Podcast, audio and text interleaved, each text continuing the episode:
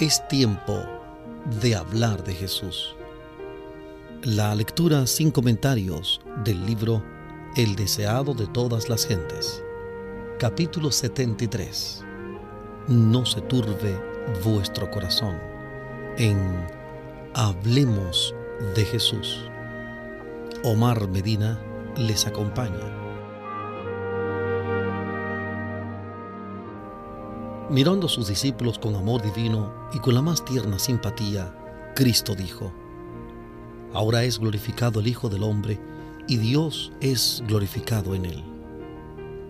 Judas había abandonado el aposento alto y Cristo estaba solo con los once. Estaba por hablar de su inminente separación de ellos, pero antes de hacerlo, señaló el gran objeto de su misión, que recordaba siempre. Se gozaba en que toda su humillación y sufrimiento iban a glorificar el nombre del Padre. A esto dirigió primero los pensamientos de sus discípulos. Luego dirigiéndose a ellos, con el término cariñoso de hijitos, dijo, Aún un poco estoy con ustedes, me buscarán, mas como dije a los judíos, donde yo voy ustedes no pueden venir. Así digo a ustedes ahora. Los discípulos no podían regocijarse cuando oyeron esto el temor se apoderó de ellos. Se acercaron aún más al Salvador. Su Maestro y Señor, su amado instructor y amigo, les era más caro que la vida. A Él pedían ayuda en todas sus dificultades, consuelo en sus tristezas y desencantos. Ahora estaba por abandonarlos, a ellos que formaban un grupo solitario y dependiente. Oscuros eran los presentimientos que les llenaban el corazón pero las palabras que les dirigía el Salvador estaban llenas de esperanza. Él sabía que iban a ser asaltados por el enemigo y que la astucia de Satanás tiene más éxito contra los que están deprimidos por las dificultades. Por tanto, quiso desviar su atención de las cosas que se ven a las que no se ven. Segunda de Corintios 4:18. Segunda de Corintios 4:18. Apartó sus pensamientos del destierro terrenal al hogar celestial. No se turbe vuestro corazón, dijo. Creen en Dios, crean también en mí. En la casa de mi Padre muchas moradas hay. De otra manera se lo hubiera dicho. Voy pues a preparar lugar para ustedes, y si me fuere y les aparejar el lugar, vendré otra vez, y los tomaré a mí mismo, para que donde yo estoy ustedes también estén. Y saben a dónde yo voy y saben el camino. Por su causa vine al mundo, estoy trabajando en su favor. Cuando me vaya, seguiré trabajando anhelosamente por ustedes. Vine al mundo a revelarme a ustedes para que creyeran. Voy al Padre para cooperar con Él en su favor. El objeto de la partida de Cristo era lo opuesto a lo que temían los discípulos. No significaba una separación final. Iba a prepararles lugar a fin de volver aquí mismo a buscarlos. Mientras les estuviese edificando mansiones, ellos habían de edificar un carácter conforme a la semejanza divina.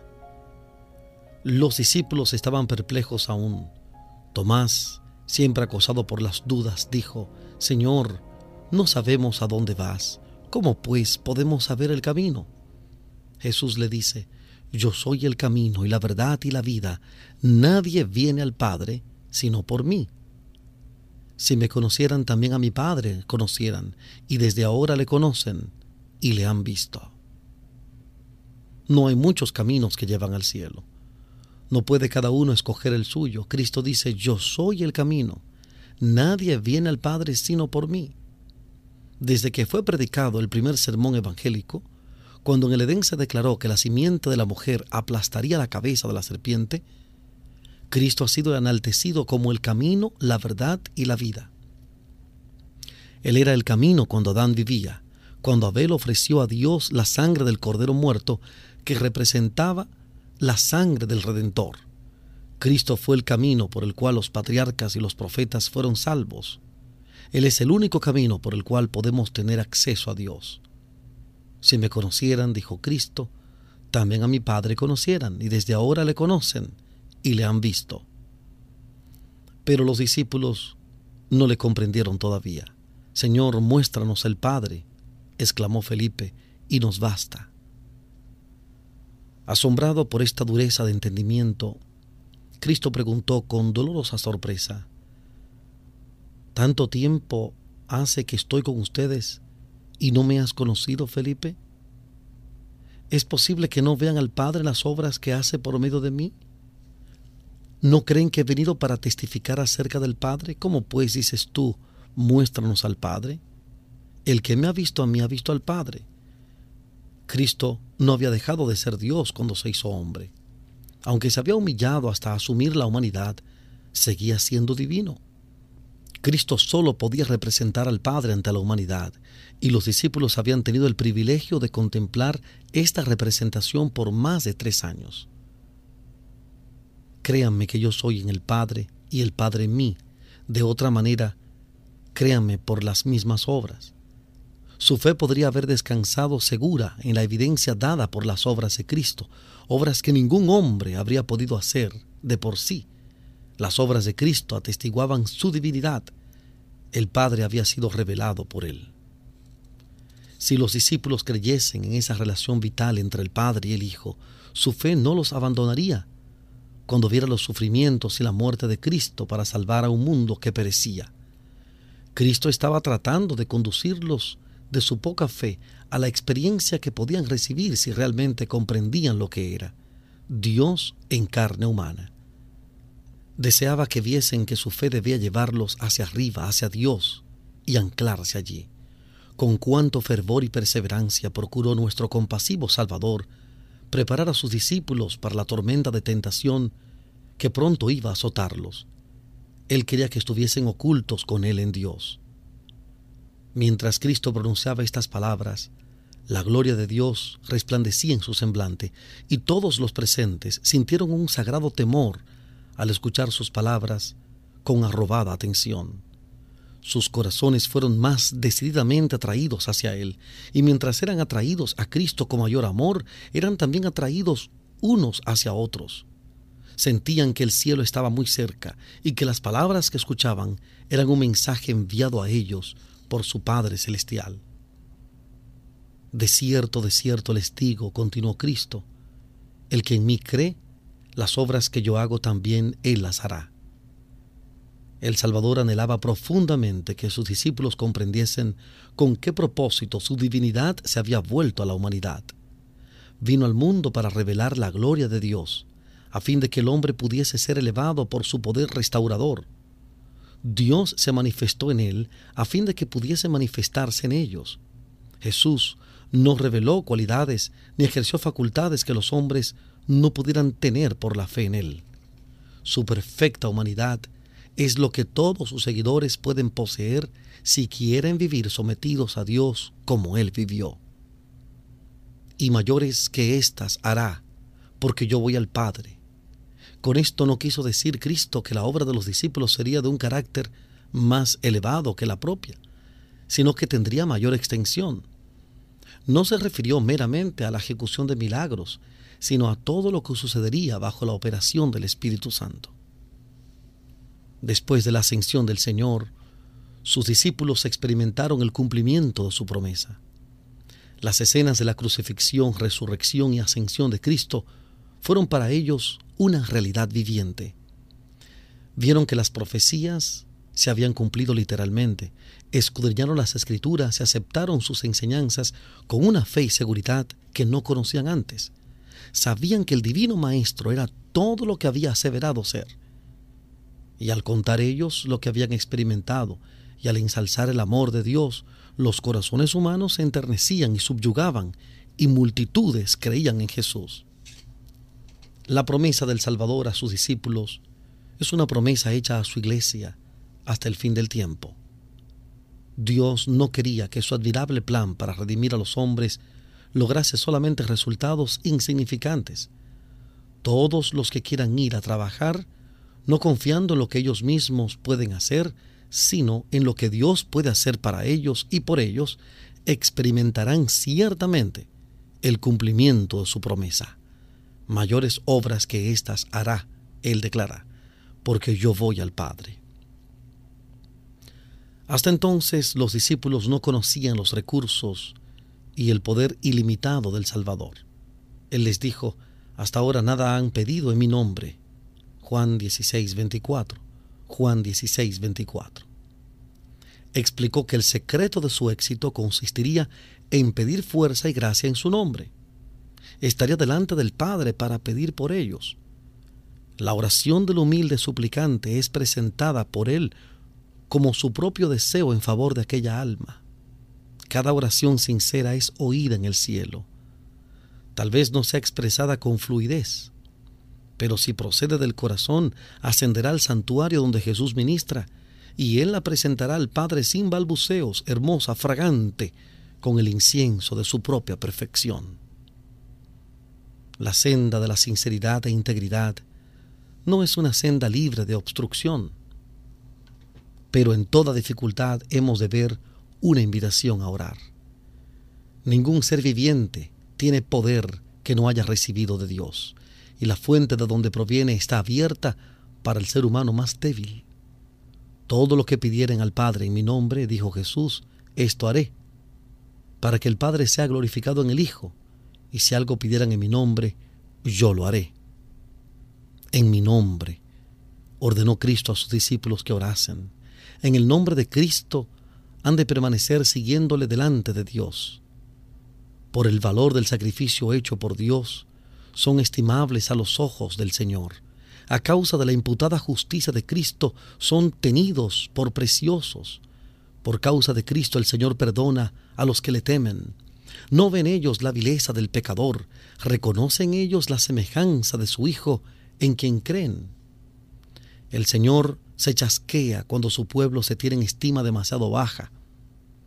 Desea que su heredad escogida se estime según el valor que Él le ha atribuido. Dios la quería, de lo contrario, no hubiera mandado a su Hijo a una empresa tan costosa para redimirla. Tiene empleo para ella y le agrada cuando le dirige las más elevadas demandas a fin de glorificar su nombre puede esperar grandes cosas si tiene fe en sus promesas. Pero orar en nombre de Cristo significa mucho. Significa que hemos de aceptar su carácter, manifestar su espíritu y realizar sus obras. La promesa del Salvador se nos da bajo cierta condición. Si me aman, dice, guarden mis mandamientos. Él salva a los hombres no en el pecado, sino del pecado. Y los que le aman mostrarán su amor obedeciéndole.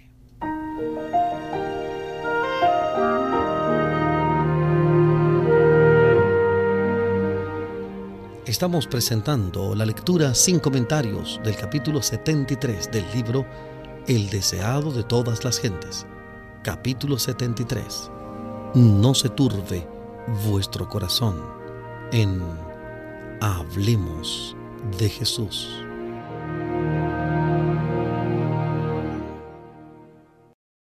Toda verdadera obediencia proviene del corazón. La de Cristo procedía del corazón. Y si nosotros consentimos, se identificará de tal manera con nuestros pensamientos y fines, amoldará de tal manera nuestro corazón y mente en conformidad con su voluntad, que cuando le obedezcamos estaremos tan solo ejecutando nuestros propios impulsos. La voluntad refinada y santificada hallará su más alto deleite en servirle. Cuando conozcamos a Dios, como es nuestro privilegio conocerle, nuestra vida será una vida de continua obediencia. Si apreciamos el carácter de Cristo y tenemos comunión con Dios, el pecado llegará a sernos odioso. Así como Cristo vivió la ley en la humanidad, podemos vivirla nosotros si tan solo nos asimos del fuerte para obtener fortaleza. Pero no hemos de colocar la responsabilidad de nuestro deber en otros y esperar que ellos nos digan lo que debemos hacer. No podemos depender de la humanidad para obtener consejos. El Señor nos enseñará nuestro deber tan voluntariamente como alguna otra persona. Si acudimos a Él con fe, nos dirá sus misterios a nosotros personalmente. Nuestro corazón arderá con frecuencia a nosotros mismos, cuando Él se ponga en comunión con nosotros como lo hizo con Enoch.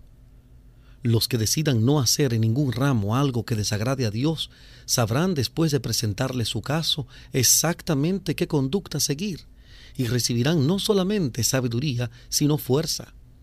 Se les impartirá poder para obedecer, para servir, según lo prometió Cristo. Cuanto se dio a Cristo todas las cosas destinadas a suplir la necesidad de los hombres caídos, se le dio como a la cabeza y representante de la humanidad. Y cualquier cosa que pidiéremos, la recibiremos de Él, porque guardamos sus mandamientos y hacemos las cosas que son agradables delante de Él. Primera de Juan 3:22. Primera de Juan 3:22. Antes de ofrecerse como víctima para el sacrificio, Cristo buscó el don más esencial y completo que pudiese otorgar a sus seguidores, un don que pusiese a su alcance los ilimitados recursos de la gracia. Yo rogaré al Padre, dijo, y les dará otro consolador, para que esté con ustedes para siempre, al Espíritu de verdad, al cual el mundo no puede recibir, porque no le ve ni le conoce. Mas ustedes le conocen, porque está con ustedes y será en ustedes no los dejaré huérfanos, vendré a ustedes. Antes de esto, el Espíritu había estado en el mundo. Desde el mismo principio de la obra de redención había estado moviendo los corazones humanos. Pero mientras Cristo estaba en la tierra, sus discípulos no habían deseado otro ayudador, y antes de verse privados de su presencia, no sentirían su necesidad del Espíritu. Pero entonces vendría. El Espíritu Santo es el representante de Cristo pero despojado de la personalidad humana e independiente de ella. Estorbado por la humanidad, Cristo no podía estar en todo lugar personalmente. Por lo tanto, convenía a sus discípulos que fuese al Padre y enviase el Espíritu como su sucesor en la tierra. Nadie podría entonces tener ventaja por su situación o su contacto personal con Cristo. Por el Espíritu el Salvador sería accesible a todos. En este sentido, estaría más cerca de ellos que si no hubiese ascendido a lo alto. El que me ama será amado de mi Padre, y yo le amaré y me manifestaré a él. Jesús leía el futuro de sus discípulos.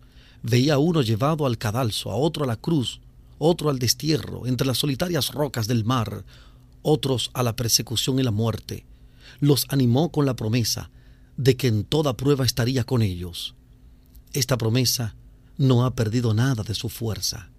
El Señor sabe todo lo relativo a los fieles siervos suyos, que por su causa están en la cárcel o desterrados en islas solitarias. Él los consuela con su propia presencia. Cuando por causa de la verdad el creyente está frente a tribunales inicuos, Cristo está a su lado. Todos los oprobios que caen sobre él caen sobre Cristo. Cristo vuelve a ser condenado en la persona de su discípulo. Cuando uno está encerrado entre las paredes de la cárcel, Cristo arroba el corazón con su amor. Cuando uno sufre la muerte por causa suya, Cristo dice, yo soy el que vivo y he sido muerto, y aquí que vivo por siglos de siglos, y tengo las llaves del infierno y de la muerte. Apocalipsis 1.18. Apocalipsis 1.18. La vida que es sacrificada por mí se conserva para llegar a disfrutar la gloria eterna en toda ocasión y lugar, en todas las tristezas y aflicciones, cuando la perspectiva parece sombría y el futuro nos deja perplejos y nos sentimos impotentes y solos, se envía al consolador en respuesta a la oración de fe. Las circunstancias pueden separarnos de todo amigo terrenal, pero ninguna circunstancia ni distancia puede separarnos del consolador celestial. Donde quiera que estemos, donde quiera que vayamos, está siempre a nuestra diestra para apoyarnos, sostenernos y animarnos. Los discípulos no comprendían todavía las palabras de Cristo en su sentido espiritual, y él volvió a explicarles su significado.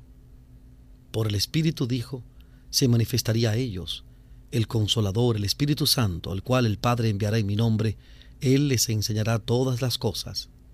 Ya no dirán, no puedo comprender, ya no verán oscuramente como por un espejo, podrán comprender con todos los santos cuál sea la anchura, la longitud y la profundidad y la altura, y conocer el amor de Cristo que excede a todo conocimiento. Los discípulos habían de dar testimonio de la vida y obra de Cristo. Por sus palabras, Él había de hablar a todos los pueblos sobre la faz de la tierra. Pero en la humillación y muerte de Cristo iban a sufrir gran prueba y chasco. A fin de que después de esto la palabra de ellos fuese exacta, Jesús prometió respecto al consolador les recordará todas las cosas que les he dicho. Aún tengo muchas cosas que decirles, continuó, mas no las pueden llevar. Pero cuando viniere aquel Espíritu de verdad, Él los guiará en toda verdad, porque no hablará de sí mismo, sino que hablará todo lo que oyere, y les hará saber las cosas que han de venir. Él me glorificará, porque tomará de lo mío y se lo hará saber. Jesús había abierto delante de sus discípulos una vasta extensión de la verdad, pero les era muy difícil impedir que en sus mentes se mezclaran sus lecciones con las tradiciones y máximas de los escribas y fariseos. Habían aprendido a aceptar las enseñanzas de los rabinos como voz de Dios, y esto dominaba todavía en sus mentes y amoldaba sus sentimientos. Las ideas terrenales y las cosas temporales ocupaban todavía mucho lugar en sus pensamientos. No comprendían la naturaleza espiritual del reino de Cristo, aunque Él se la había explicado tantas veces. Sus mentes se habían confundido. No comprendían el valor de las escrituras que Cristo presentaba. Muchas de sus lecciones parecían no hallar cabida en sus mentes. Jesús vio que no comprendían el verdadero significado de sus palabras. Compasivamente les prometió que el Espíritu Santo les recordaría estos dichos, y había dejado sin decir muchas cosas que no podían ser comprendidas por los discípulos. Estas también les serían reveladas por el Espíritu. El Espíritu había de vivificar su entendimiento a fin de que pudiesen apreciar las cosas celestiales.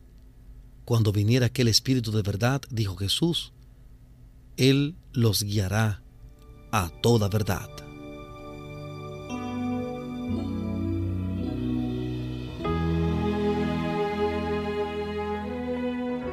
Estamos presentando la lectura sin comentarios del capítulo 73 del libro el deseado de todas las gentes. Capítulo 73. No se turbe vuestro corazón en Hablemos de Jesús.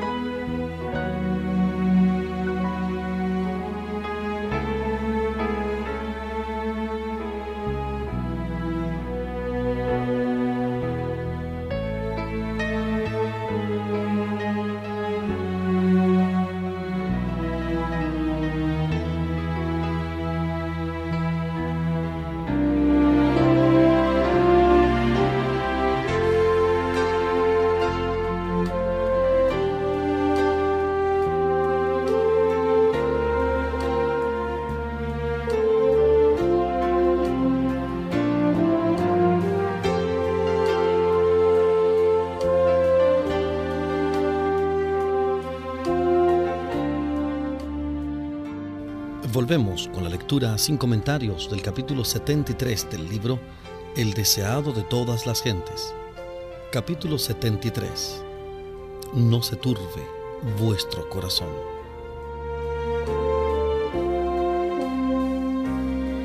El consolador es llamado el Espíritu de verdad. Su obra consiste en definir y mantener la verdad. Primero mora en el corazón como el Espíritu de verdad y así llega a ser el consolador hay consuelo y paz en la verdad, pero no se puede hallar verdadera paz ni consuelo en la mentira. Por medio de falsas teorías y tradiciones es como Satanás obtiene su poder sobre la mente, induciendo a los hombres a adoptar normas falsas, tuerce el carácter. Por medio de las escrituras, el Espíritu Santo habla a la mente y graba la verdad en el corazón. Así expone el error y lo expulsa del alma.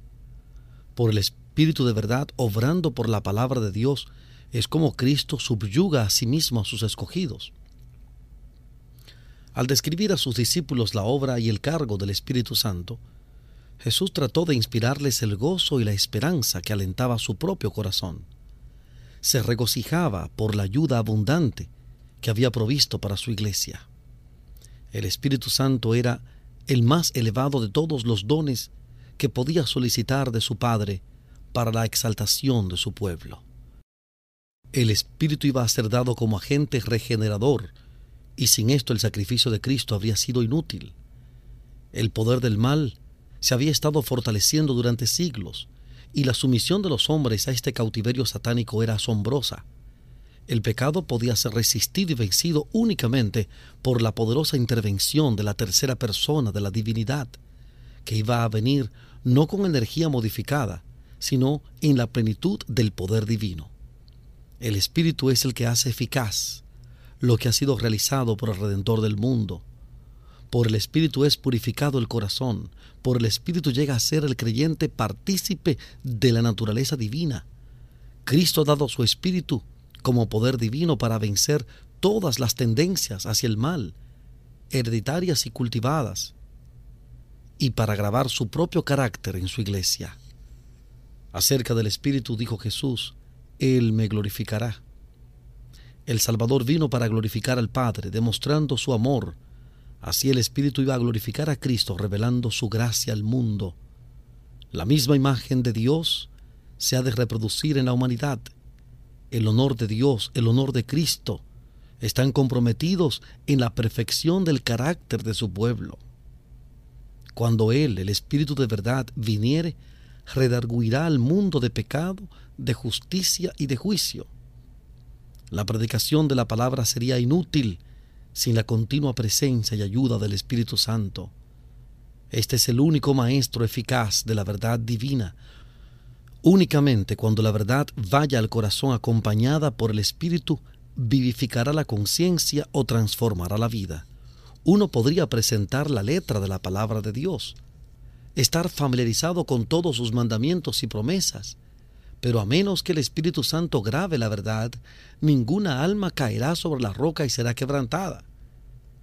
Ningún grado de educación y ventaja alguna, por grande que sea, puede hacer de uno un conducto de luz sin la cooperación del Espíritu de Dios. La siembra de la semilla del Evangelio no tendría éxito a menos que esa semilla sea vivificada por el rocío del cielo. Antes que un solo libro del Nuevo Testamento fuese escrito, antes que se hubiese predicado un sermón evangélico después de la ascensión de Cristo, el Espíritu Santo descendió sobre los apóstoles que oraban. Entonces el testimonio de sus enemigos fue, han llenado a Jerusalén de su doctrina. Hechos 5:28. Hechos 5:28.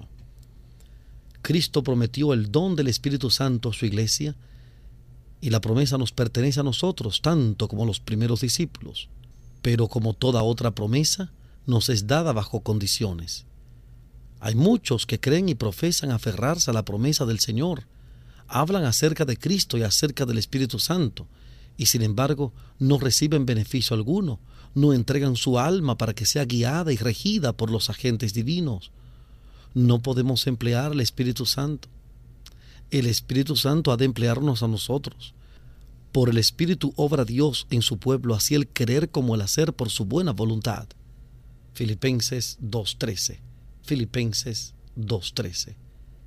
Pero muchos no quieren someterse a eso, quieren manejarse a sí mismos, esta es la razón por la cual no reciben el don celestial. Únicamente a aquellos que esperan humildemente en Dios, que velan para tener su dirección y gracia, se da el Espíritu. El poder de Dios aguarda que ellos lo pidan y lo reciban. Esta bendición prometida, reclamada por la fe, trae todas las demás bendiciones en su estela. Se da según las riquezas de la gracia de Cristo, y Él está listo para proporcionarla a toda alma según su capacidad para recibirla. En su discurso a los discípulos Jesús no hizo alusión aflictiva a sus propios sufrimientos. Su último legado a ellos fue un legado de paz. Dijo, la paz les dejo, mi paz les doy. No como el mundo la da, yo se la doy. No se turbe vuestro corazón, ni tenga miedo. Antes de salir del aposento alto, el Salvador entonó con sus discípulos un canto de alabanza. Su voz fue oída, no en los acordes de alguna endecha triste, sino en las gozosas notas del cántico pascual. Alaben a Jehová naciones todas, pueblos todos alábenle, porque ha engrandecido sobre nosotros su misericordia, y la verdad de Jehová es para siempre. Aleluya. Salmo 117. Salmo 117. Después del himno salieron, cruzaron por las calles atestadas y salieron por la puerta de la ciudad hacia el monte de las olivas. Avanzando lentamente, engolfados cada uno de ellos en sus propios pensamientos. Cuando empezaban a descender hacia el monte, Jesús dijo en un tono de la más profunda tristeza, Todos ustedes serán escandalizados de mí esta noche, porque escrito está, heriré al pastor y las ovejas de la manada serán dispersas. Mateo 26, 31. Mateo 26, 31. Los discípulos oyeron esto con tristeza y asombro. Recordaron cómo en la sinagoga de Capernaum, cuando Cristo habló de sí mismo como el pan de vida, muchos se habían ofendido y se habían apartado de él. Pero los doce no se habían mostrado infieles. Pedro, hablando por sus hermanos, había declarado entonces su lealtad a Cristo. Entonces el Salvador había dicho, ¿no he escogido yo a ustedes doce y uno de ustedes es diablo? Juan 6:70.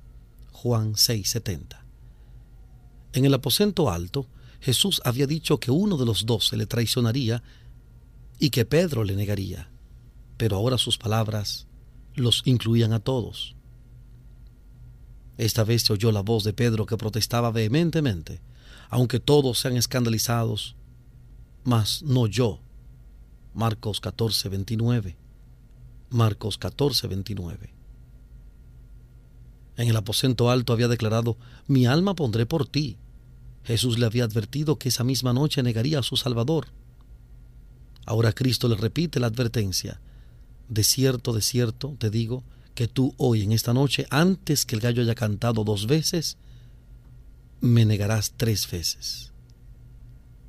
Pero Pedro con mayor porfía decía, si me fuere menester morir contigo, no te negaré. También todos decían lo mismo en la confianza que tenían en sí mismos, negaron la repetida declaración de aquel que sabía. No estaban preparados para la prueba. Cuando la tentación les sobreviniese, comprenderían su propia debilidad. Cuando Pedro dijo que seguiría a su Señor a la cárcel y a la muerte, cada palabra era sincera, pero no se conocía a sí mismo. Ocultos en su corazón estaban los malos elementos que las circunstancias iban a hacer brotar a la vida a menos que se le hiciese conocer su peligro, esos elementos provocarían su ruina eterna. El Salvador veía en él un amor propio y una seguridad que superarían aún su amor por Cristo. En su experiencia se habían revelado muchas flaquezas, mucho pecado que no había sido amortiguado, mucha negligencia de espíritu, un temperamento no santificado y temeridad para exponerse a la tentación. La solemne amonestación de Cristo fue una invitación a escudriñar su corazón. Pedro necesitaba desconfiar de sí mismo y tener una fe más profunda en Cristo. Si hubiese recibido con humildad la amonestación, habría suplicado al pastor del rebaño que guardase su oveja. Cuando en el mar de Galilea estaba por hundirse, clamó, Señor, sálvame. Marcos 14:30. Marcos 14:30. Así también ahora, si hubiese clamado a Jesús, sálvame de mí mismo, habría sido guardado. Pero Pedro sintió que se desconfiaba de él y pensó que ello era cruel. Ya se escandalizaba y se volvió más persistente en su confianza propia. Jesús miró con compasión a sus discípulos. No podía salvarlos de la prueba, pero no los dejó sin consuelo. Les aseguró que él estaba por romper las cadenas del sepulcro y que su amor por ellos no faltaría. Después que haya resucitado, dijo, iré delante de ustedes a Galilea. Mateo 26, 32. Mateo 26, 32. Antes que le negasen, les aseguró el perdón. Después de su muerte y resurrección, supieron que estaban perdonados y que el corazón de Cristo los amaba. Jesús y los discípulos iban hacia Hexemaní, al pie del monte de las olivas, lugar apartado que él había visitado con frecuencia para meditar y orar. El Salvador había estado explicando a sus discípulos la misión que él había traído al mundo y la relación espiritual que debían sostener con él. Ahora ilustró la lección. La luna resplandecía y le revelaba una floreciente vid. Llamando la atención de los discípulos a ella, la empleó como símbolo. Yo soy la vid verdadera, dijo. En vez de elegir la graciosa palmera, el sublime cedro o el fuerte roble, Jesús tomó la vid con sus arcillos prensibles para representarse. La palmera, el cedro, el roble se sostienen solos, no necesitan apoyo, pero la vid se aferra al enrejado y así sube hacia el cielo. Así también Cristo en su humanidad dependía del poder divino. No puedo yo de mí mismo hacer nada, declaró Juan 5.30. Juan 5.30. Yo soy la vid verdadera. Los discípulos habían considerado siempre la vid como la más noble de las plantas y una figura de todo lo poderoso, excelente y fructífero. Israel había sido representado como una vid que Dios había plantado en tierra prometida. Los discípulos fundaban sus esperanzas de salvación en el hecho de estar relacionados con Israel. Pero Jesús dice, yo soy la vid verdadera. No piensen que por estar relacionados con Israel pueden llegar a ser participantes de la vida de Dios y heredar su promesa. Por mí solamente se percibe la vida espiritual. Yo soy la vid verdadera y mi Padre es el labrador. En las colinas de Palestina nuestro Padre Celestial había plantado su buena vid y él mismo era el que la cultivaba. Muchos eran atraídos por la hermosura de esta vid y declaraban su origen celestial. Pero para los dirigentes de Israel parecía como una raíz en tierra seca. Tomaron la planta, la maltrataron y pisotearon bajo sus profanos pies. Querían destruirla para siempre. Pero el celestial viñador no la perdió nunca de vista. Después que los hombres pensaron que la habían matado, la tomó y la volvió a plantar al otro lado de la muralla. Ya no se vería el tronco. Quedaría oculto de los rudos asaltos de los hombres pero los sarmientos de la vid colgaban por encima de la muralla.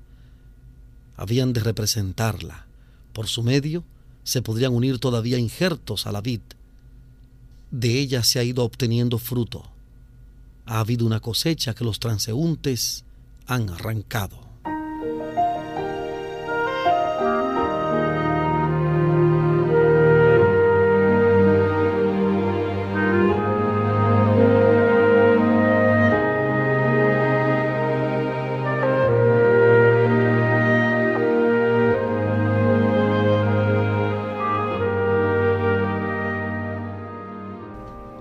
Yo soy la vid, ustedes los pámpanos, dijo Cristo a sus discípulos. Aunque él estaba por ser arrebatado de entre ellos, su unión espiritual con él no había de cambiar. La unión del sarmiento con la vid, dijo, representa la relación que han de sostener conmigo. El pámpano está injertado en la vid viviente y fibra tras fibra, vena tras vena, va creciendo en el tronco. La vida de la vid llega a ser la vida del pámpano. Así también el alma muerta en delitos y pecados recibe vida por su unión con Cristo. Por la fe en Él como Salvador personal se forma esa unión. El pecador une su debilidad a la fuerza de Cristo, su vacuidad a la plenitud de Cristo, su fragilidad a la perdurable potencia de Cristo. Entonces tiene el sentir de Cristo. La humanidad de Cristo ha tocado nuestra humanidad y nuestra humanidad ha tocado la divinidad. Así por la intervención del Espíritu Santo, el hombre viene a ser participante de la naturaleza divina, es acepto en el amado. Esta unión con Cristo, una vez formada, debe ser mantenida. Cristo dijo, estén en mí y yo en ustedes. Como el pámpano no puede llevar fruto de sí mismo si no estuviera en la vid, así ni ustedes si no estuvieran en mí. Este no es un contacto casual, ninguna unión que se realiza y se corta luego. El sarmiento llega a ser parte de la vida viviente. La comunicación de la vida, la fuerza y el carácter fructífero de la raíz a las ramas se verifica en forma constante y sin obstrucción. Separado de la vid, el sarmiento no puede vivir. Así tampoco, dijo Jesús, pueden vivir separados de mí. La vida que han recibido de mí puede conservarse únicamente por la comunión continua. Sin mí no pueden vencer un solo pecado ni resistir una sola tentación. Estén en mí y yo en ustedes.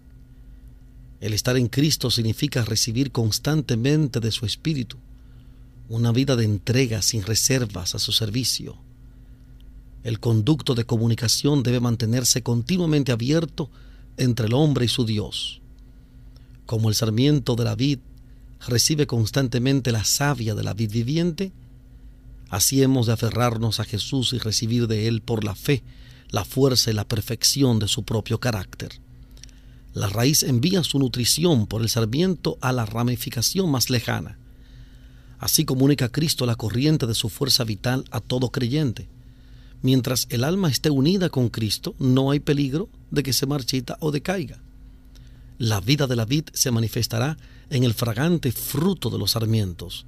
El que está en mí, dijo Jesús, y yo en él, éste lleva mucho fruto, porque sin mí nada pueden hacer. Cuando vivamos por la fe en el Hijo de Dios, los frutos del Espíritu se verán en nuestra vida, no faltará uno solo. Mi Padre es el labrador. Todo pámpano que en mí no lleva fruto, le quitará. Aunque el injerto esté unido exteriormente con la vid, puede faltar la conexión vital. Entonces no habrá crecimiento ni frutos. Puede haber una relación aparente con Cristo, sin verdadera unión con Él por la fe. El profesar la religión coloca a los hombres en la iglesia, pero el carácter y la conducta demuestran si están unidos con Cristo. Si no llevan fruto, son pámpanos falsos. Su separación de Cristo entraña una ruina tan completa como la representada por el sarmiento muerto. El que en mí no estuviere, dijo Cristo, será echado fuera como mal pámpano y se secará, y lo cogen y los echan en el fuego y arden. Todo pámpano que lleva fruto lo limpiará para que lleve más fruto. De los doce escogidos que habían seguido a Jesús, uno estaba por ser sacado como rama seca, el resto iba a pasar bajo la podadera de la amarga prueba. Con solemne ternura Jesús explicó el propósito del labrador. La poda causará dolor, pero es el Padre quien la realiza. Él no trabaja con mano despiadada y corazón indiferente. Hay ramas que se arrastran por el suelo y tienen que ser separadas de los apoyos terrenales en que sus arcillos se han enredado. Han de dirigirse hacia el cielo y hallar su apoyo en Dios. El follaje excesivo que desvía de la fruta la corriente vital debe ser suprimido. El exceso de crecimiento debe ser cortado para que puedan penetrar los sanadores rayos del sol de justicia. El labrador poda lo que perjudica, a fin de que la fruta pueda ser más rica y abundante. En esto es glorificado mi Padre, dijo Jesús, en que lleven mucho fruto. Dios desea manifestar por ustedes la santidad, la benevolencia, la compasión de su propio carácter. Sin embargo, el Salvador no invita a los discípulos a trabajar para llevar fruto. Les dice que permanezcan en Él si estuvieran en mí, dice él, y mis palabras estuvieran en ustedes, pidan todo lo que quieran y les será hecho. Por la palabra es como Cristo mora en sus seguidores. Es la misma unción vital representada por comer su carne y beber su sangre. Las palabras de Cristo son espíritu y vida. Al recibirlas, recibes la vida de la vid. Vive con toda palabra que sale de la boca de Dios. La vida de Cristo en ustedes produce los mismos frutos que en Él viviendo en Cristo, adhiriéndonos a Cristo, sostenidos por Cristo, recibiendo alimento de Cristo, llevan fruto según la semejanza de Cristo. En esta última reunión con sus discípulos, el gran deseo que Cristo expresó por ellos es que se amasen unos a otros como Él los había amado. En varias ocasiones habló de esto. Esto les mando, dijo repetidas veces, que se amen los unos a los otros. Su primer mandato cuando estuvo a solas con ellos en el aposento alto fue, un mandamiento nuevo les doy, que se amen unos a otros, como los he amado, que también se amen los unos a los otros. Para los discípulos este mandamiento era nuevo, porque no se habían amado unos a otros como Cristo los había amado. Él veía que nuevas ideas e impulsos debían gobernarlos, que debían practicar los nuevos principios. Por su vida y su muerte iban a recibir un nuevo concepto del amor. El mandato de amarse unos a otros tenía nuevo significado a la luz de su abnegación. Toda la obra de la gracia es un continuo servicio de amor, de esfuerzo desinteresado y abnegado. Durante toda hora de la estada de Cristo en la tierra, el amor de Dios fluye en él en raudales incontenibles. Todos los que sean dotados de su espíritu amarán como él amó. El mismo principio que animó a Cristo los animará en todo su trato mutuo. Este amor es la evidencia de su discipulado. En esto conocerán todos que son mis discípulos, dijo Jesús, si tuvieran amor los unos con los otros. Cuando los hombres no están vinculados por la fuerza o los intereses propios, sino por el amor, manifiestan la obra de una influencia que está por encima de toda influencia humana. Donde existe esta unidad, constituye una evidencia de que la imagen de Dios se está restaurando en la humanidad, que ha sido implantado un nuevo principio de vida, muestra que hay poder en la naturaleza divina para resistir a los agentes sobrenaturales del mal y que la gracia de Dios subyuga el egoísmo inherente en el corazón natural. Este amor manifestado en la iglesia despertará seguramente la ira de Satanás. Cristo no trazó a sus discípulos una senda fácil. Si el mundo les aborrece, dijo, sepan que a mí me aborreció antes que a ustedes. Si fueran del mundo, el mundo amaría lo suyo mas porque no son del mundo antes, yo los elegí del mundo, por eso el mundo los aborrece. Acuérdense de la palabra que yo les he dicho, no es el siervo mayor que su Señor. Si a mí me han perseguido, también a ustedes perseguirán. Si han guardado mi palabra, también guardarán la de ustedes. Mas todo esto les harán por causa de mi nombre, porque no conocen al que me ha enviado. El Evangelio ha de ser proclamado mediante una guerra agresiva en medio de oposición, peligros, pérdidas y sufrimientos. Pero los que hacen esta obra están tan solo siguiendo los pasos de su Maestro. Como Redentor del mundo, Cristo arrostraba constantemente lo que parecía ser el fracaso. Él, el mensajero de misericordia de nuestro mundo, parecía realizar solo una pequeña parte de la obra elevadora y salvadora que anhelaba hacer. Las influencias satánicas estaban obrando constantemente para oponerse a su avance. Pero no quiso desanimarse. Por la profecía de Isaías declara, por detrás he trabajado en vano y sin provecho he consumido mi fortaleza, mas mi juicio está delante de Jehová y mi recompensa con mi Dios. Bien que Israel no se juntará con todo, estimado seré en los ojos de Jehová, y el Dios mío será mi fortaleza. A Cristo se dirige la promesa, Así ha dicho Jehová, Redentor de Israel, el santo suyo, al menospreciado de alma, al abominado de las gentes. Así dijo Jehová, guardarte he, y te daré por alianza del pueblo, para que levantes la tierra, para que heredes asoladas heredades, para que digas a los presos, salgan, y a los que están en tinieblas, manifiéstense. No tendrán hambre ni sed, ni el calor ni el sol los afligirá, porque el que tiene de ellos misericordia los guiará, y los conducirá a manaderos de aguas. Isaías capítulo 49, versículos 4 y 10. Isaías 49, 4 y 10. Jesús confió en esta palabra y no dio a Satanás ventaja alguna. Cuando iba a dar los últimos pasos en su humillación, cuando estaba por rodear su alma la tristeza más profunda, dijo a sus discípulos, Viene el príncipe de este mundo, mas no tiene nada en mí.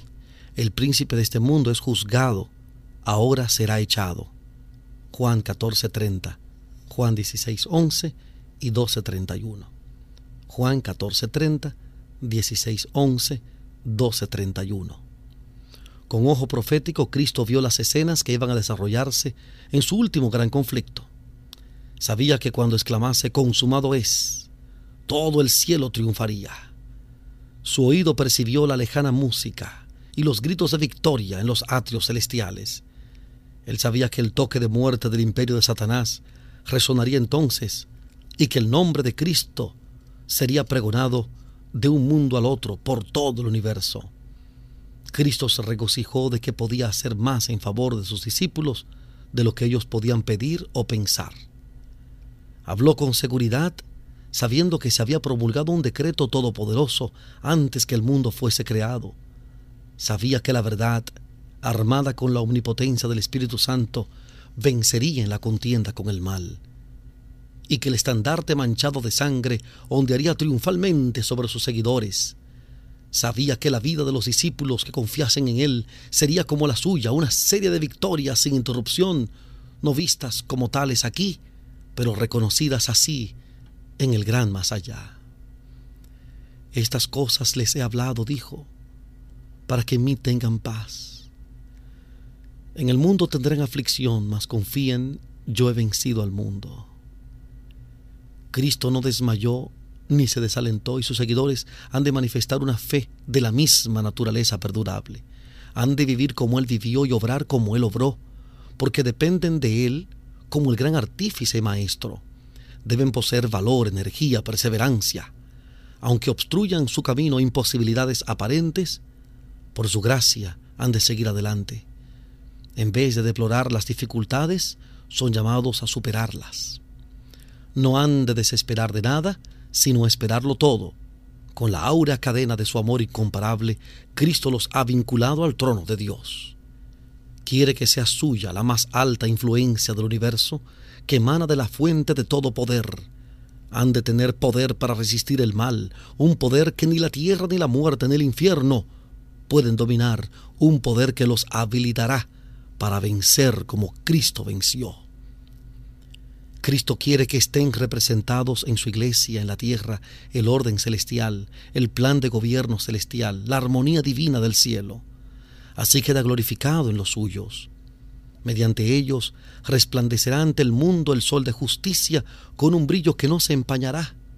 Cristo dio a su iglesia amplias facilidades a fin de recibir ingente crédito de gloria de su posesión comprada y redimida. Ha otorgado a los suyos capacidades y bendiciones para que representen su propia suficiencia. La iglesia dotada de la justicia de Cristo es su depositaria, en la cual las riquezas de su misericordia, su gracia y su amor han de aparecer en plena y final manifestación. Cristo mira a su pueblo en su pureza y perfección como la recompensa de su humillación y el suplemento de su gloria, siendo Él mismo el gran centro del cual irradia toda gloria. Con palabras enérgicas y llenas de esperanza, el Salvador terminó sus instrucciones. Luego volcó la carga de su alma en una oración por sus discípulos. Elevando los ojos al cielo, dijo, Padre, la hora es llegada. Glorifica a tu Hijo, para que también tu Hijo te glorifique a ti, como le has dado la potestad de toda carne, para que dé vida eterna a todos los que le diste. Esta empero es la vida eterna que te conozcan el solo Dios verdadero y a Jesucristo al cual has enviado. Cristo había concluido la obra que se le había confiado. Había glorificado a Dios en la tierra, había manifestado el nombre del Padre, había reunido a aquellos que habían de continuar su obra entre los hombres y dijo, yo soy glorificado en ellos, y ya no estoy en el mundo, mas estos están en el mundo, y yo voy a ti, Padre Santo, guarda en tu nombre aquellos que me has dado, para que ellos sean uno así como nosotros lo somos. Juan capítulo 17, versículo 11. Juan 17, 11.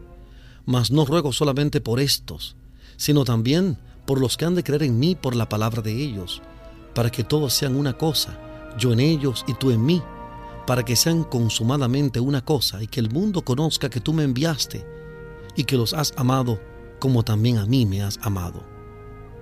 Así, con el lenguaje de quien tenía autoridad divina, Cristo entregó a su electa iglesia en los brazos del Padre. Como consagrado sumo sacerdote, intercedió por los suyos. Como fiel pastor, reunió a su rebaño bajo la sombra del Todopoderoso, en el fuerte y seguro refugio. A él le aguardaba la última batalla con Satanás y salió para hacerle frente.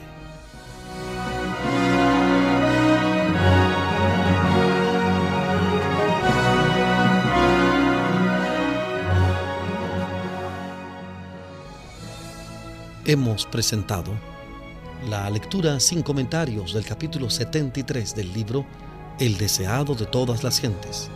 Capítulo 73. No se turbe vuestro corazón.